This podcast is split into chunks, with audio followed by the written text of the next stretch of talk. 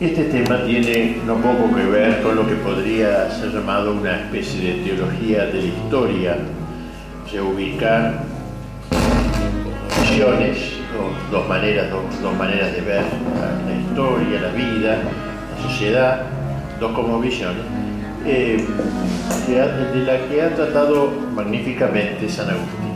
El Papa León XIII en su momento dada la decadencia de los estudios teológicos, había recomendado vehementemente el, estudio de Santo Tomás, volver a, a, Santo Tomás como el gran maestro de la filosofía, de la teología sobre todo. Y gracias a Dios, algún caso se le hizo, se, crearon algunos institutos tomistas, etc. Se le dio una impostación más tomista a la enseñanza en, las, universidades y seminarios. Eh, pero al mismo tiempo, León XIII, en otro lugar, recomendó para la historia la vuelta a San, Agustín. O sea, lo que hizo Santo Tomás respecto de, la, teología, lo recomendó de San Agustín respecto de la historia. Y este segundo deseo del Papa no se vio cumplido en realidad. me parece muy importante, máximo en nuestro tiempo, donde la revolución cultural en buena parte ataca por la desmemorización, la, la retoma de la memoria, como se dice, la memoria histórica, corrompida, tergiversada. Pues este tema tiene que ver con esto segundo, con esta visión de la historia, que nos presenta dos maneras de entender la historia y dos maneras de entender el hombre. En realidad, para eh, em, enuclear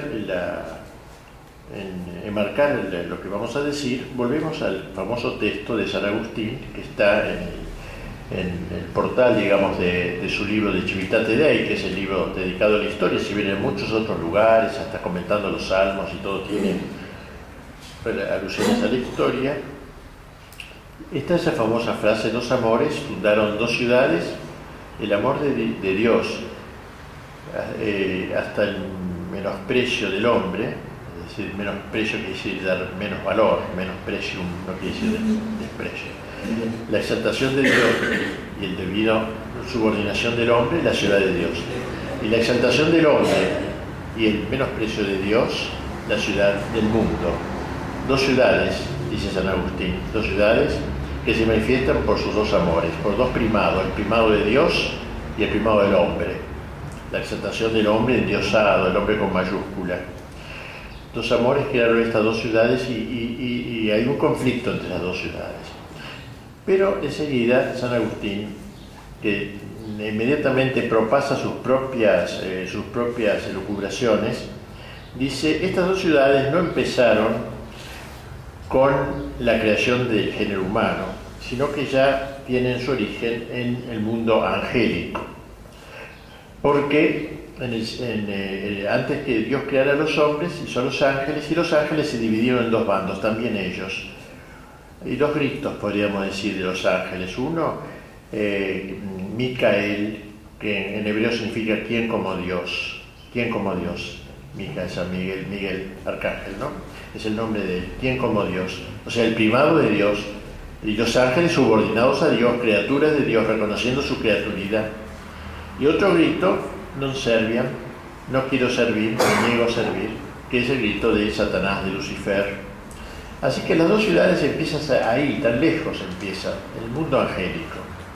Y esas dos ciudades luego también se introducen en el género humano.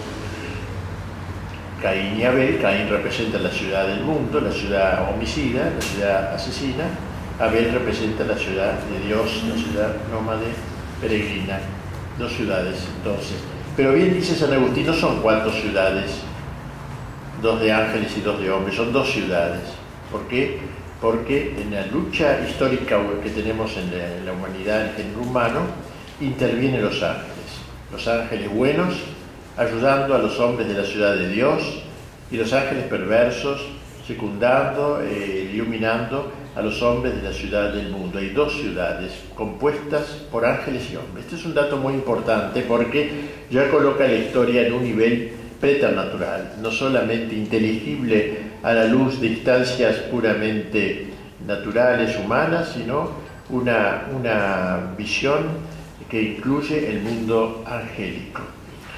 Solo eso explica la inteligencia con que se va llevando adelante tanto lo bueno en la ciudad de Dios como el plan malo. Vamos a ver cómo la historia va a tener este, esta explicación a través de un conflicto, de la historia entendida como un conflicto. Así lo entiende San Agustín, como una lucha entre estas dos ciudades, que no son dos ciudades que geográficamente separadas, como si dijéramos una que, reside en en Europa y otra en el Oriente, no, se puede localizar geográficamente, pero sí por su impulso, ¿no? el primado de Dios y el primado del hombre. O sea, puede haber hombres buenos en, Europa y hombres perversos en Europa, puede haber eh, hombres buenos eh, en la Unión Soviética, pudo haber hombres buenos y, hombres perversos, está mezclada la dos ciudades, eso lo complica todo. No es como que decía Bush, nosotros somos el imperio del bien, qué sé yo, y es el imperio del mal. Sería más fácil ver las cosas así, pero no es así como, como están mezcladas, solo la separación será al término de la historia. Bien, eh, podríamos entonces considerar la historia como un gran movimiento, primero desde la creación hasta la Edad Media, donde se va gestando poquito a poco, sobre todo desde Cristo, se va gestando poco a poco la llamada cristiandad, que no es otra cosa que la expresión social de la ciudad de Dios. Y a partir del Renacimiento, sobre todo, comienza este movimiento de abandono, de apostasía, etcétera, que va a concluir en la aparición del anticristo y la terminación de la historia. Las dos ciudades tienen un despliegue, de, un despliegue histórico.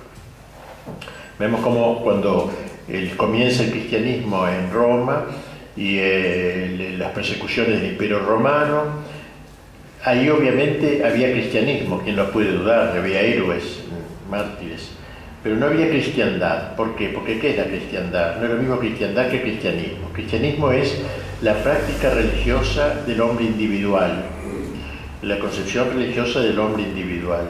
La cristiandad es cuando el Evangelio impregna el orden temporal, es otra cosa el orden temporal, la política, el arte, la economía, la cultura, el orden temporal, la guerra, todo, la actividad humana. Eh, entonces en la China actual hay cristianismo, aunque estén, porque hay individuos cristianos, hay católicos, aunque estén en campo de concentración, pero no hay cristiandad porque el régimen responde a otras eh, ideologías o a, ideologías eh, bastardas cristiandad entonces cuando empeña el orden temporal. Así que, el, cristianismo fue caminando la historia de la iglesia va desde las persecuciones del imperio, donde hay cristianismo, pero no hay cristiandad, ¿cómo voy a haber cristiandad con un imperio pagano y perseguidor?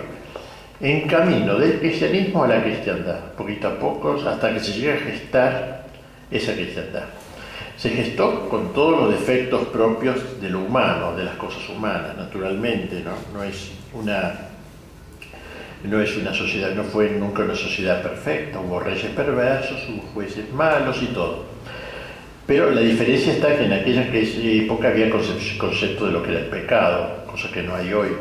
Hoy ya no hay pecado. Para que haya pecado debe existir Dios, Dios ha sido radicado, entonces no hay pecado.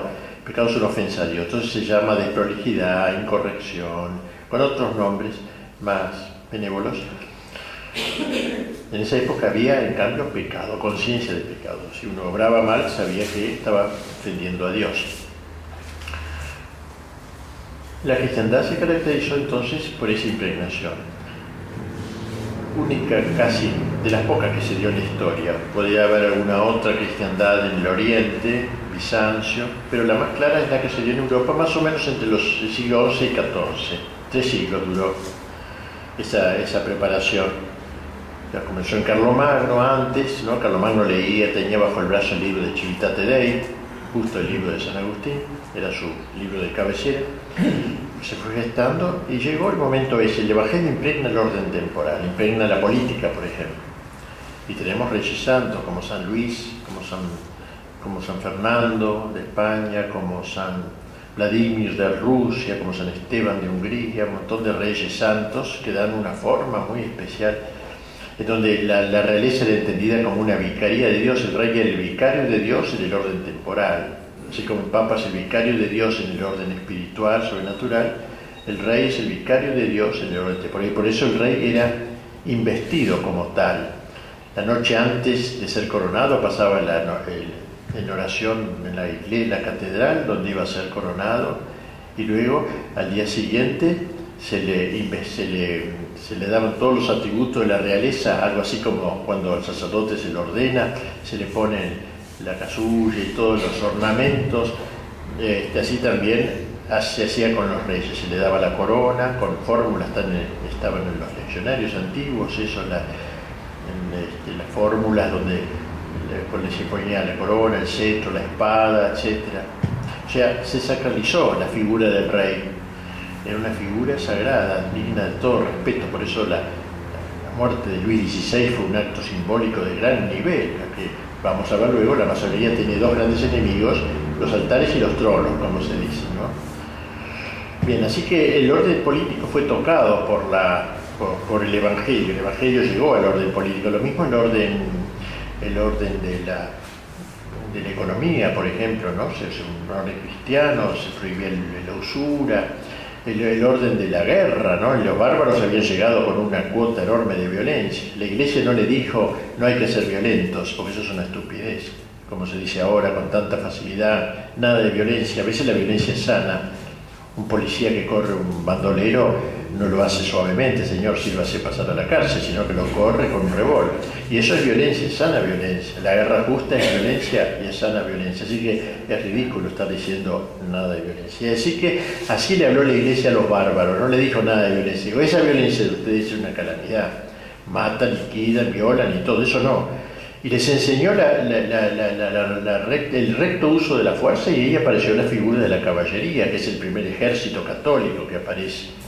La, fuerza armada al servicio de la verdad desarmada, al servicio de los grandes valores. Eh, eh, y en otros niveles, ¿no? La cultura, cómo no la va a tocar la Edad Media, ¿no? Cuando creó las universidades. Las universidades no se inventaron en la China milenaria ni en la India, sino que en la Edad Media. En esa época que luego fue caracterizada como la época oscura, época de tinieblas. Ahí es donde se crea la universidad. 400 universidades pueblan el mapa de Europa, en donde los profesores podían enseñar en, distintos lugares sin problemas porque había un solo idioma de la cultura que era el latín. Santo Tomás enseñaba un año en Roma, otro año enseñaba en París, en Alemania, donde fuere. Y las grandes figuras que aparecieron en el campo de la cultura, San Bernardo, Santo Tomás, San Buenaventura y tantos otros.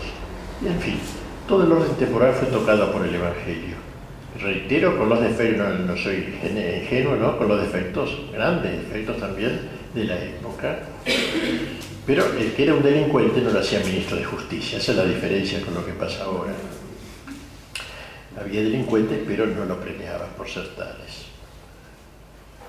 Al acabar, al fin de, hacia fines de la Edad Media comienza a agrietarse el bloque, como lo llamaba Gramsci, el bloque histórico lo llama, la Edad Media lo llama el bloque, es una especie de bloque histórico, tres siglos más o menos. Pero comienza a gritarse la cristiandad y entonces comienza un gran proceso de apartamiento, ya desde el Renacimiento. Hubo dos renacimientos, un renacimiento sano, que llevó adelante el arte medieval, por ejemplo, ¿no?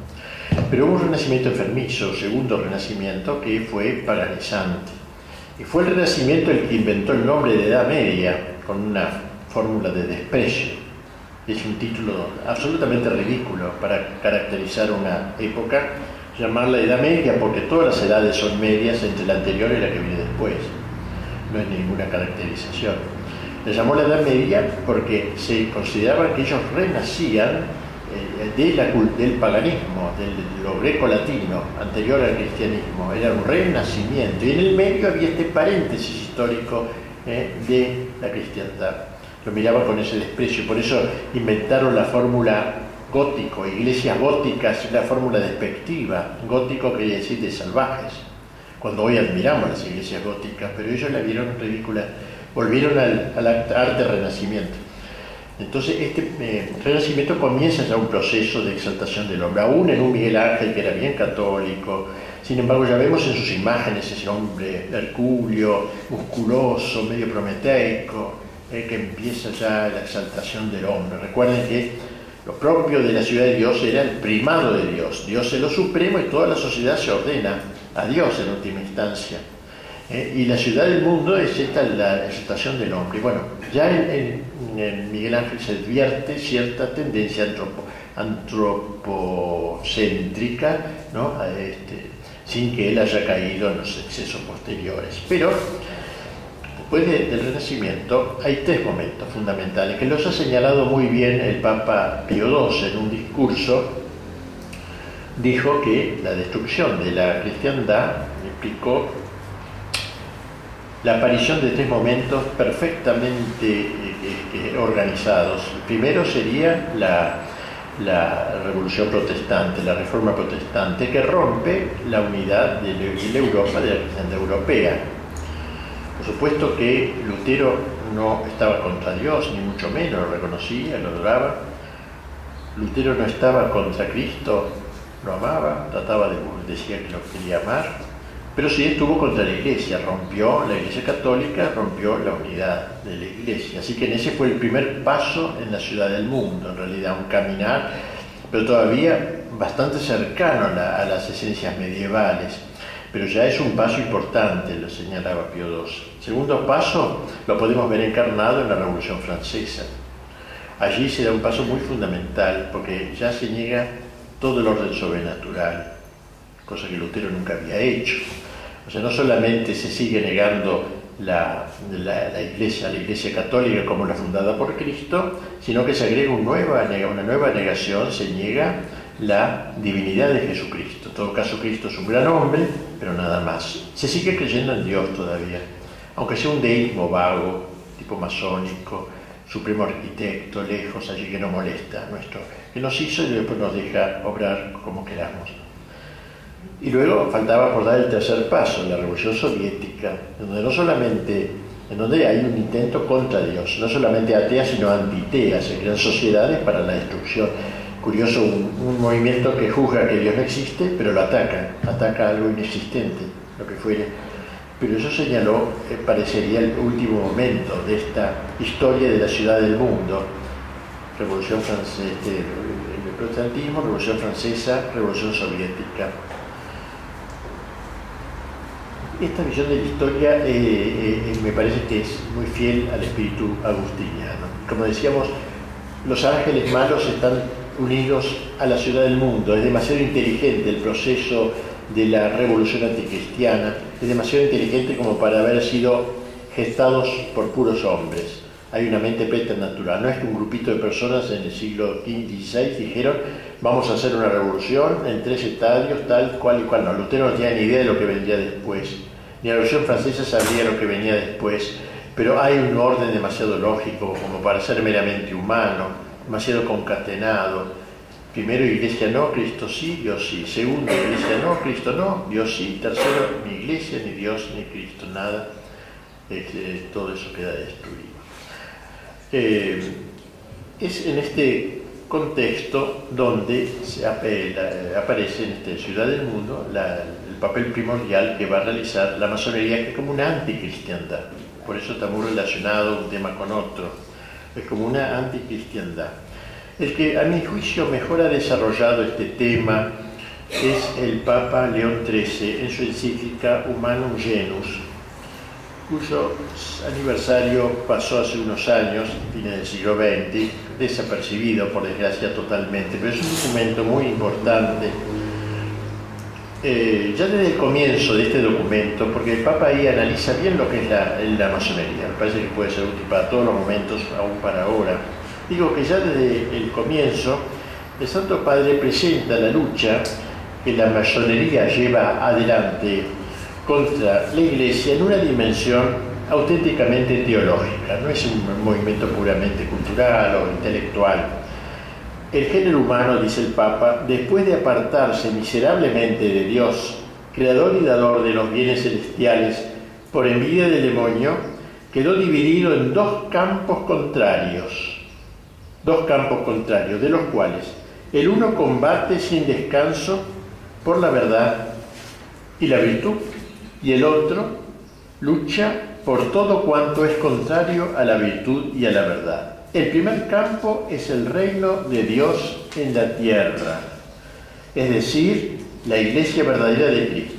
el otro campo es el reino de Satanás. Bajo su jurisdicción y poder se concentran todos los que siguiendo los funestos ejemplos de su caudillo y de nuestros primeros padres, se niegan a obedecer la ley divina y eterna y emprenden multitud de obras prescindiendo de Dios o combatiendo contra Dios. Esto es típicamente agustiniano. Agustín decía que las dos ciudades tenían sus reyes respectivos. La ciudad de Dios el rey era Cristo, la ciudad del mundo el rey era Satanás. El Papa retoma eso para hablar de la masonería. Precisamente lo va a poner en esa visión. Por eso me pareció conveniente introducir el tema con la visión de San Agustino, recordarla. León XIII reanuda así la descripción agustiniana en estos términos. Dice, durante todos los siglos han estado luchando entre sí con diversas armas y múltiples tácticas, aunque no siempre con el mismo ímpetu y ardor en los dos campos. En nuestros días, todos los que favorecen el campo peor parece conspirar a una y pelear con la mayor vehemencia bajo la guía y con el auxilio de la masonería. Sociedad extensamente dilatada y firmemente constituida por todas partes. No disimula ya sus propósitos, se levantan con suma audacia contra la majestad de Dios, maquinan abiertamente la ruina de la Santa Iglesia con el propósito de despojar enteramente, si pudiesen, a los pueblos cristianos de los beneficios que le ganó Jesucristo, nuestro Salvador. Bien, la base que justifica el juicio condenatorio que de la masonería pronunció el Santo Padre dentro de, de unas 80 encíclicas que hay sobre este tema, pero me quedo en esta que me parece que la que dio más en el clavo de juicio, reside en su conexión intrínseca con los principios del naturalismo. Es decir, lo, más grave de la masonería no es tanto que ataca es una consecuencia. Lo más grave es que es su concepción naturalista. Eso va a decir el Papa es lo central. Y me parece que aceptó plenamente. Dice, todo su empeño, dice el Papa, se reduce a traducir en los hechos las teorías del naturalismo. Es decir, la negación del orden sobrenatural. Todo es natural. Todo está en este campo de la tierra, digamos así. Pasa luego el pontífice a señalar los diversos aspectos que caracterizan este naturalismo y se trasuntan en la cosmovisión de la masonería. El principio fundamental de los que profesan el naturalismo es, dice el Papa, que la naturaleza humana y la razón natural del hombre han de ser en todo soberanamente absolutas. La razón del hombre no depende de nada superior, ninguna revelación, ni la razón, ni la naturaleza humana, no depende de nada sobrenatural, todo es soberanamente absoluto. De ahí el culto que la masonería rinde a la razón, Siempre hablan de la razón, no hay documento en la masonería que no habla de las luces de la razón, cerrándose a toda verdad que en una u otra forma pudiera trascender la razón, ya que dicha verdad, en el caso de existir, implicaría un menoscabo de su soberanía. O sea, un meterse Dios en el orden de la inteligencia. Ya el hombre basta, le basta con su propia inteligencia. No cabe pues lugar para una revelación divina y por consiguiente carecen de sentido los dogmas religiosos. No aceptan, dice el Papa, verdad alguna que no pueda ser alcanzada por la razón humana. Ahora bien, como es oficio de la Iglesia Católica guardar enteramente y en su íntegra pureza no solo el depósito de la doctrina revelada por Dios, que trasciende infinitamente los los logros más elevados de la razón humana, sino también la autoridad del magisterio y los demás medios sobrenaturales de salvación, de ahí que, dice el Papa, todo el ataque iracundo de estos adversarios se haya concentrado sobre la Iglesia, sobre la Iglesia. Esto, o sea, lo importante es la lucha el, pro del naturalismo, ¿no? Y luego es consecuencia del ataque a la Iglesia. No es que nacen para La Iglesia es la que defiende el orden sobrenatural, es la principal defensora. No lo van a hacer ni siquiera los protestantes, los principales enemigos de la masonería, no lo van a hacer eh, ninguno, sino eh, principalmente la Iglesia Católica es el enemigo, no un enemigo, sino el enemigo principal, porque es el que defiende más el orden sobrenatural. Afirma el Papa que eso es lo que nos ha llevado a perseguir abiertamente a la Iglesia en varias naciones, oprimiendo la Iglesia con leyes inicuas, reprimiendo o dispersando las órdenes religiosas y sobre todo atacando a, la Santa Sede, eh, al Papa. Este, primero quitándole el orden temporal con fingidos pretextos, porque en dicho poder veían el baluarte de su libertad y de sus derechos, luego lo redujeron a una situación injusta por las dificultades que de todas partes se le pusieron, eh, eh, se opusieron al Papa en, ese despojo. Finalmente, dice el Papa, hemos llegado a una situación en la que los autores de las sectas proclaman abiertamente lo que en oculto habían maquinado durante largo tiempo, esto es, que hay que suprimir la sagrada potestad del Papa y que hay que destruir por completo el pontificado constituido por derecho divino. Destaquemos la sutileza con que el documento, más allá de los episodios, eh, digamos, eh, anecdóticos, analiza el sentido profundo que se encubre en el ataque de la masonería con la Iglesia. De lo que se trata, en última instancia, es del ataque de lo natural en rebelión contra lo sobrenatural, de la razón contra la revelación. Pero el Papa da un paso más como la secta, en su afán libertario, dice, ha declarado la independencia de la razón humana respecto a toda revelación o magisterio que la trascienda, resulta que en la práctica algunos optan por aceptar a Dios, otros por negarlo, otros tienen de él un concepto completamente erróneo. ¿Eh? Por eso así es, hay masones que aceptan a Dios, supremo arquitecto, otros que son ateos, pero siempre negar el orden sobrenatural. Si es un Dios, es un Dios reconocible por la razón humana y nada más. Por eso la diosa razón, una, diosa, declaran a Dios la razón en la, Revolución Francesa.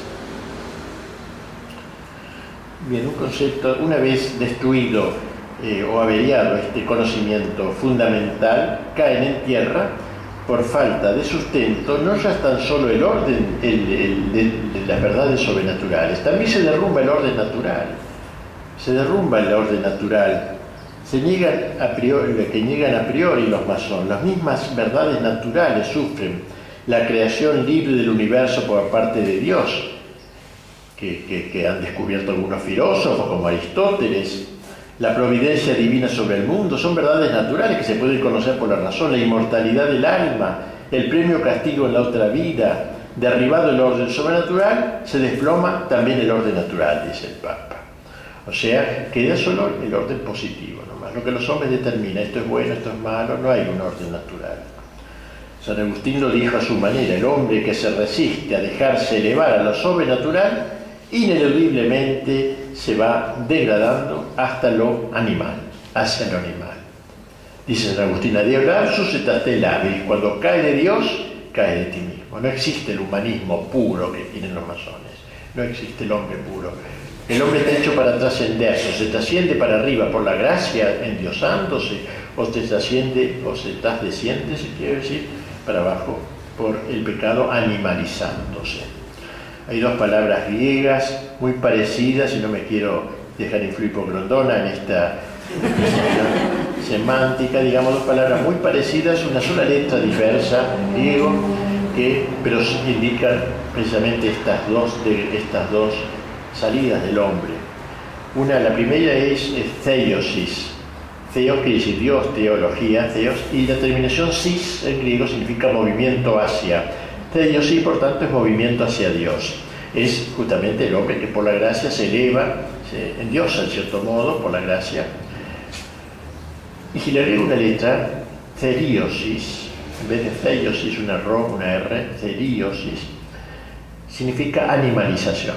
Cer significa bestia, animal en griego. O sea, o hay ceiosis o hay ceriosis. O el hombre se endiosa o se animaliza. No cabe el hombre químicamente puro eh, por eso en la parábola del hijo pródigo, aquel chico que quiso correr la aventura de la libertad desbocada, acabó, ¿dónde acabó? Acabó cuidando cerdos, envidiando incluso a los cerdos porque tenían la comida que, él no podía comer. Eh, así que entonces no resulta posible establecerse de manera definitiva en un orden puramente racional, como dicen ellos, los masones, clausurado a toda trascendencia. Al cerrarse a lo suprarracional, el hombre se, vuelve infrarracional. Por eso ellos atentan contra la razón, hay que decírselo, porque nosotros debemos defenderlo. Fides et ratio, dice, decía el título de la encíclica de Juan Pablo Gil, la fe, pero también la razón. El hombre, la iglesia ha defendido la razón y estos señores racionalistas destruyen la razón. El naturalismo, pues, es un elemento contra la inteligencia que al cerrarse, es un atentado, digo, contra la inteligencia que al cerrarse a la verdad sobrenatural queda, por así decirlo, como castrada como la voluntad sigue a la inteligencia, también ella se ve en su tendencia al bien. El rechazo de las verdades enseñadas por Dios conduce necesariamente, eh, según observa con sagacidad León XIII, a la negación del pecado de nuestros primeros padres y consiguientemente a la negación de una naturaleza debilitada y proclive al pecado. Otra gran falla que va a destruir al hombre. ¿eh? y que enarbola la masonería.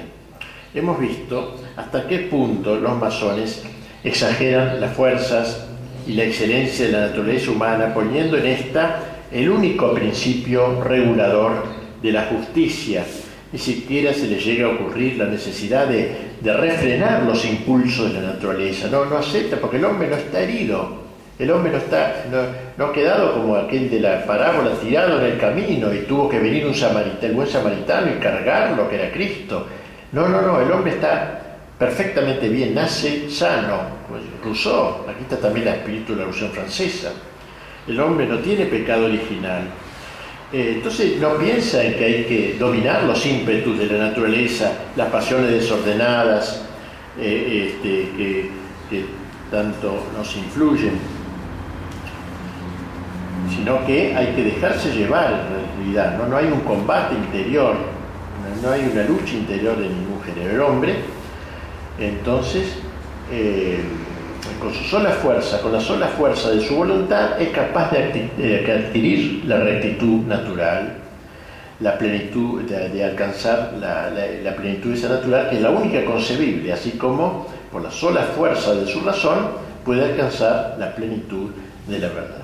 Sin embargo, como insinuamos mm, más atrás, una actitud semejante, eh, negatoria de la divina gracia, acaba por desembocar en el santón laico o en el honesto burgués, ¿eh?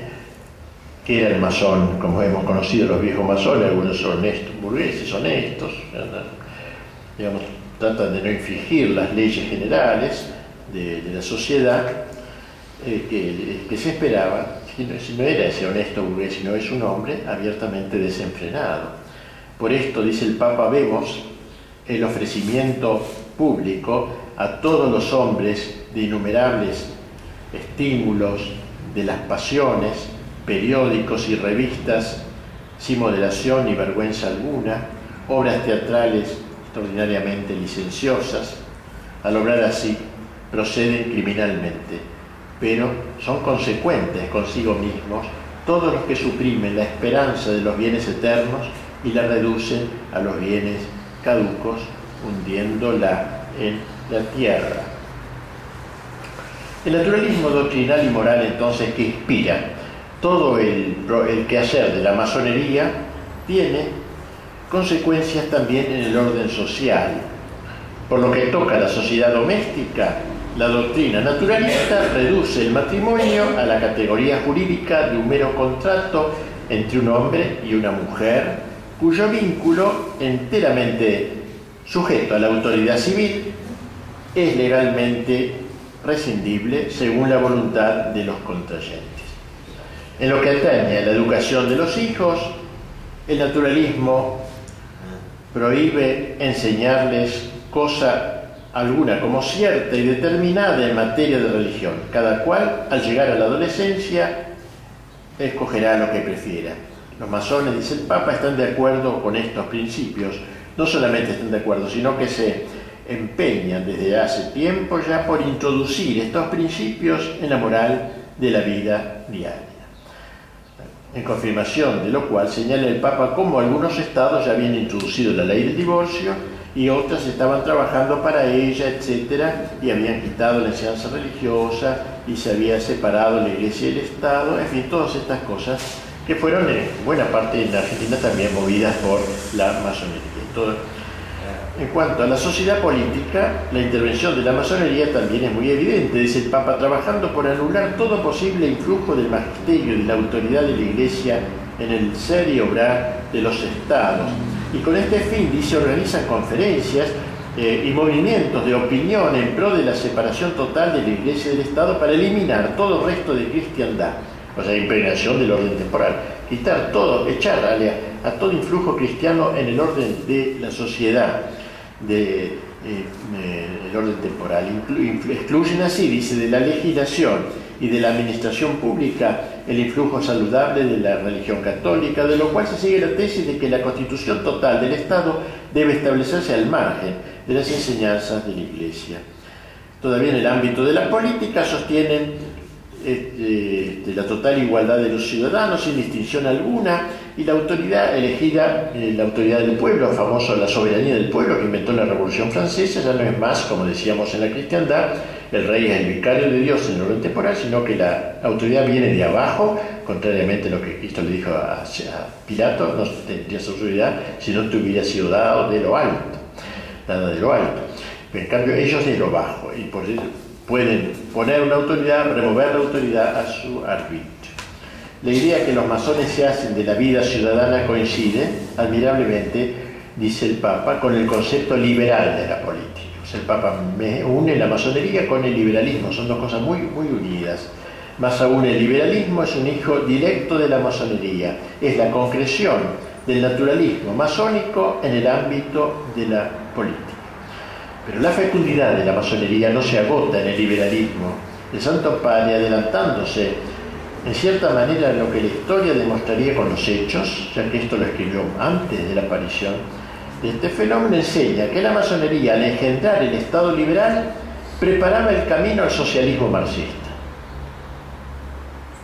Dice el Papa, estos cambios y estos trastornos son los que buscan de propósito sin recato alguno, muchas asociaciones comunistas o socialistas. La masonería, que favorece en gran escala los intentos de estas asociaciones y coincide con ellas en los principios fundamentales de su doctrina, no puede proclamarse ajena a los propósitos de aquellas.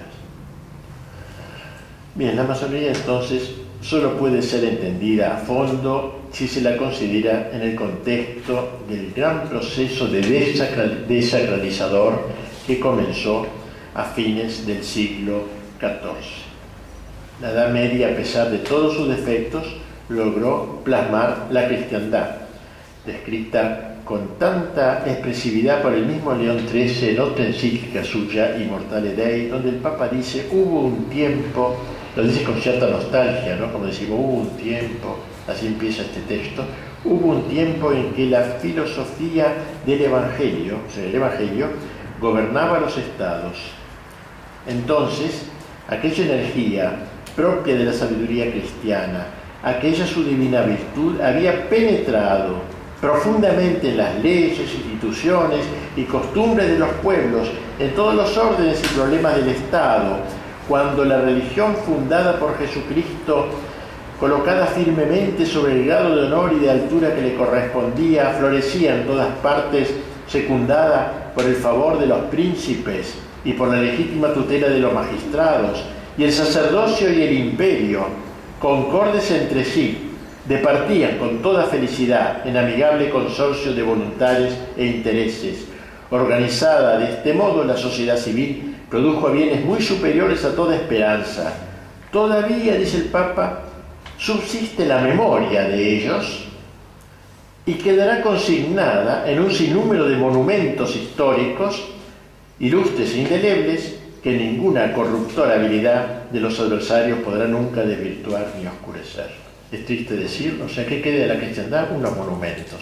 Esta catedral de Chartres, allí, esta colonia en Alemania, catedral colonia de Alemania, esto es lo que queda, monumentos, que nadie podrá negar. Ahí está.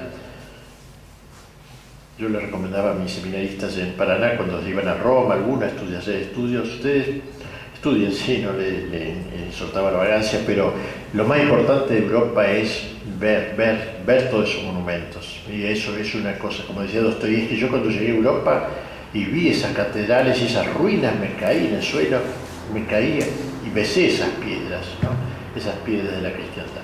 Y todo eso ha desaparecido, ¿no? Hubo un tiempo, decía el Papa, por eso, ¿no? Todavía subsiste la memoria de ellos. Y bueno, recordar la memoria también intelectualmente, como lo hacemos acá, no solamente a través de los edificios. Me acuerdo Rodin, Rodin, el gran escultor, después de Miguel Ángel, los más grandes de la historia, cuenta en un libro que se llama Las catedrales de Francia, va contando lo que iba recorriendo y comentando. Cuando llegué a Chartres, dice, vi esa catedral. Y yo, cuando vi eso, como estoy caí de rodillas, me sentí, me sentí un enano frente a su gigante. ¿Cómo Renacimiento pudo burlarse de lo gótico? ¿no? Bien, la destrucción de todo el resto de cristiandad, podríamos decir, la destrucción de todo el resto de la cristiandad es el gran designio de la masonería, ese es el fin de la masonería. Bien, el Papa entonces habla luego de la necesidad de enfrentar este, este, esta, esta situación, enfrentar la masonería hay una, una, una, reacción. Esta reacción existe una buena cuota de sagacidad, dice el Papa, porque son muy inteligentes. Tenemos que enfrentarnos con un enemigo astuto y doloso, que halagando los oídos de los pueblos, libertad, igualdad, fraternidad, y de los gobernantes, se ha cautivado a los unos y a los otros con el cebo de la adoración y de las suaves palabras por tratarse de un enemigo taimado, uno de los deberes principales de la lucha contra la masonería será el desenmascararla, dice el Papa. Descubrir que detrás de esas lindas palabras, el derecho del hombre, lo que se esconde. Nos hemos tragado todo un vocabulario que proviene del enemigo. Proviene de la Revolución Francesa. La Revolución Francesa habló de derecho del hombre, lo hacía en contraposición a los derechos de Dios. Cuando la Revolución Francesa habló de la soberanía del pueblo, lo hacía para negar la soberanía de Dios. Y hoy nos tragamos las palabras, queriendo cristianizarlas. Pero eso no es el proceso. Eso es tragar el cebo, ¿eh? mordar el anzuelo, como diría el Papa. Y así el, Papa entonces, dirigiéndose hacia a los obispos, los exhorta a que abran los ojos, especialmente de la juventud. ¿Alguno lo ha visto hacer esto? Yo por lo menos no consagrando a su educación la mejor parte de sus esfuerzos. Nunca harán demasiado en orden, dice el Papa, a preservar la adolescencia en las escuelas y maestros que puedan inculcarle el aliento malsano de la masonería. Habrá que incluir en la enseñanza de la doctrina la exposición de la perversidad de la masonería de modo que todos, dice el Papa, puedan precaverse de las artimañas que suelen emplear para sus dañados propósitos. Y termina el Santo Padre esta notable encíclica, muy visionaria me parece a mí, elevando sus ojos a Nuestra Señora y a los santos para lograr su intercesión en esta lucha frontal. Tomemos como auxiliadora y, verdad, eh, y mediadora a la Virgen María, Madre de Dios, ella que venció a Satanás desde el momento de su concepción, despliegue su poder contra todas las sectas impías en que se ven revivir claramente la soberbia contumaz, la indómita perfidia y los astutos engaños del demonio. Pongamos por intercesores al príncipe de los ángeles, San Miguel, vencedor de los enemigos infernales, a San José, esposo de la Virgen Santísima, celestial patrono de la Iglesia Católica, a los grandes apóstoles San Pedro y San Pablo, sembradores e invictos defensores de la fe cristiana. Bien, este es el resumen, la magnífica encíclica de León XIII sobre la masonería Humanum Genus. Podríamos decir entonces que eh, la historia se encuentra en este momento, ¿eh? este momento de triunfo masónico generalizado en todo el mundo, van logrando punto por punto todos sus planes, hemos llegado al término de la historia. Bueno, esto ya es más difícil. Podríamos decir que después de estos grandes tres, momentos de que hablamos, ¿no? primero Iglesia no, Cristo sí, Dios sí, segundo Iglesia, eh, iglesia no, Cristo no, Dios sí, tercero ni Iglesia, ni Cristo, ni Dios, parece que ya no se puede ir más allá. Sin embargo, creemos que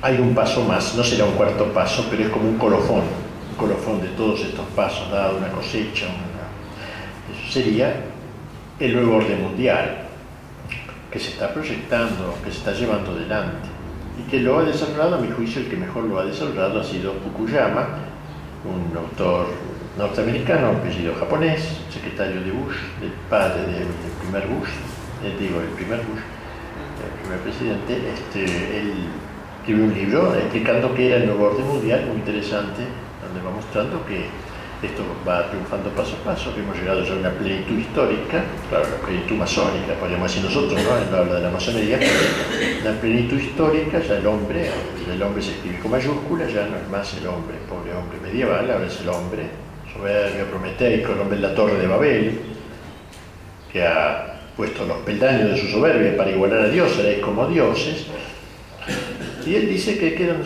algunos enemigos, dice Fukuyama, todavía no se ha logrado plenamente el orden mundial, quedan algunos enemigos. Este, la familia, dice, por ejemplo, la, patria, las patrias y la religión. Estos son los tres enemigos que hay que erradicar. La familia, ya no por qué que tiene que ver la familia con este asunto, la familia entendida cristianamente, ¿no? Se comprende la familia esa.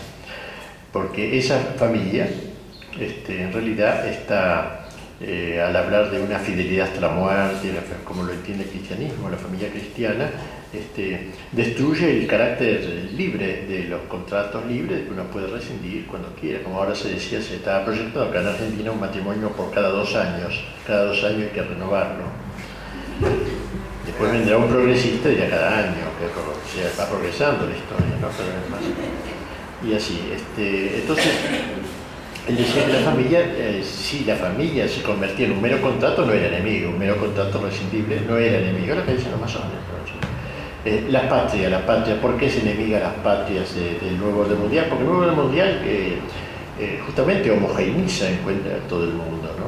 Las patrias son un atentado contra eso y la religión, te cuento, lo esencial este, del orden mundial, dice Fukuyama, el cual sigue a Hegel, a los pensadores alemanes, pero también a Marx, llama la atención eso, siendo bien liberal, él, Marx lo pone como un antecesor y bien lo hace, hace perfecto, porque es un antecesor de todo esto. Hay que realizar entonces ese, ese proceso este, de la, de la de la, de la iglesia y destrucción del, orden religioso. Este, ¿por, qué? Eh, ¿Por qué? Porque el nuevo orden mundial y la modernidad es inmanentista. Esta es una idea de Gramsci también. La esencia, quinta esencia del marxismo de Gramsci no es la lucha de clases, es la inmanencia. Que es el mismo ideal de la Revolución Francesa. Por eso digo hay una continuidad, la inmanencia. ¿Qué es la inmanencia? Inmanere significa permanecer en, la actitud del hombre que vive en esta tierra como si esta fuera su patria definitiva. Esto lo, esto lo va a idear, a pensar la Revolución Francesa, pero también la soviética, porque ¿qué dijo Marx? El paraíso en la tierra. El paraíso no es el que no existe en el más allá, sino acá, en la tierra. Entonces, lo que hay que lograr es, eh, eh, este, digo, eh, la religión al hablar de la trascendencia, que lo contrario, trans es atravesar, transatlántico, cruzar el Atlántico, está atentando contra un principio fundamental que es el imanentismo. ¿no? Y por eso la religión, más la cristiana, la católica, lo dice expresamente, principalmente la católica. Este, ahora, después agrega algo todavía más horrible, dice, de todos modos, las patrias podrán conservarse y la religión también, con una condición ¿Cómo se conservaría la patria? ¿Cómo, se, ¿Cómo permitiríamos nosotros que se conservaran las patrias? Bueno, no lo dice con estas palabras, pero la idea.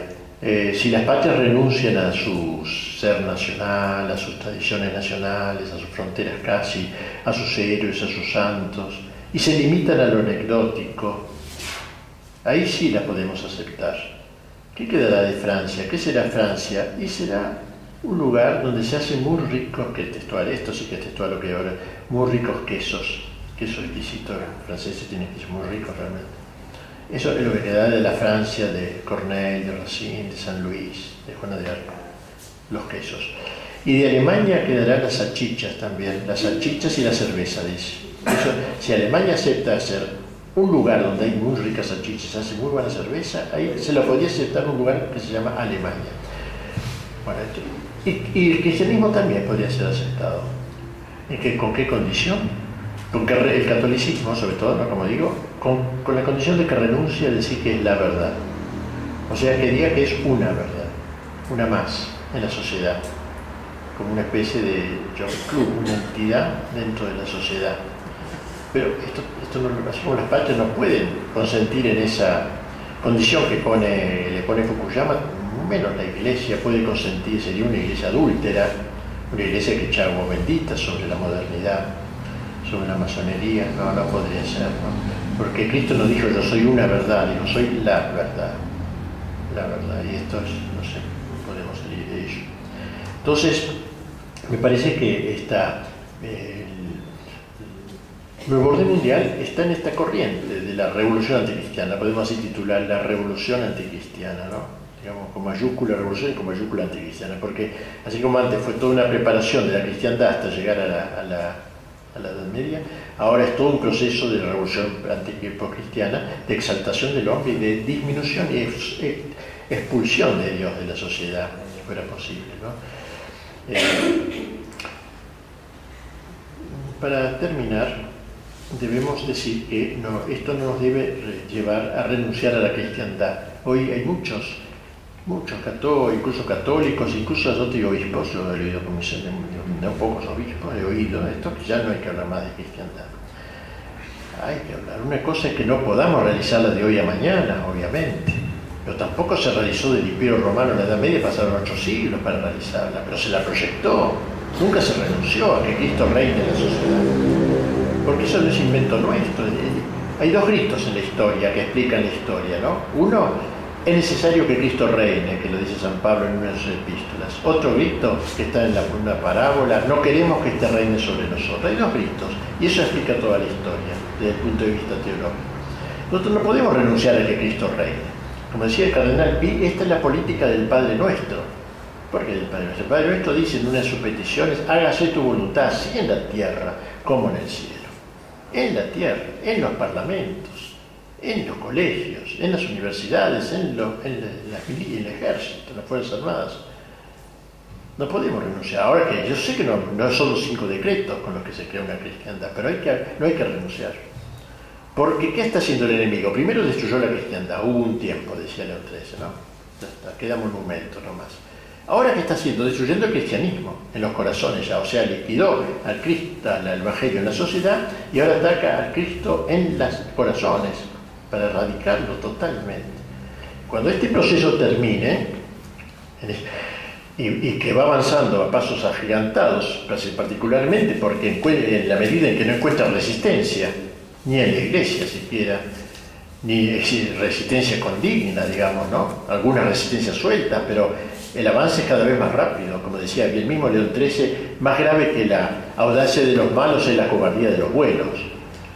Y en este grado avanza el enemigo, entonces digo, cuando este avance se haga ya, este, si es que no hay un freno, un cambio en la historia, nosotros debemos buscarlo, aunque no lo logremos, llegará el momento del fin de la historia. Con esto termina un poco esta visión un poquito panorámica de la historia, de Génesis al Apocalipsis, digamos, con la aparición del anticristo, que da todo su sentido al resto. Así como Cristo es la, la, recapitulación, como dice San Pablo, de todo el bien de la historia, el anticristo será como el recapitulador de todo el mal de la historia. Y el Apocalipsis pinta esa época, precisamente, San Tomás dice que probablemente el anticristo sea un político o sea, es un dirigente en el orden, una especie de emperador mundial.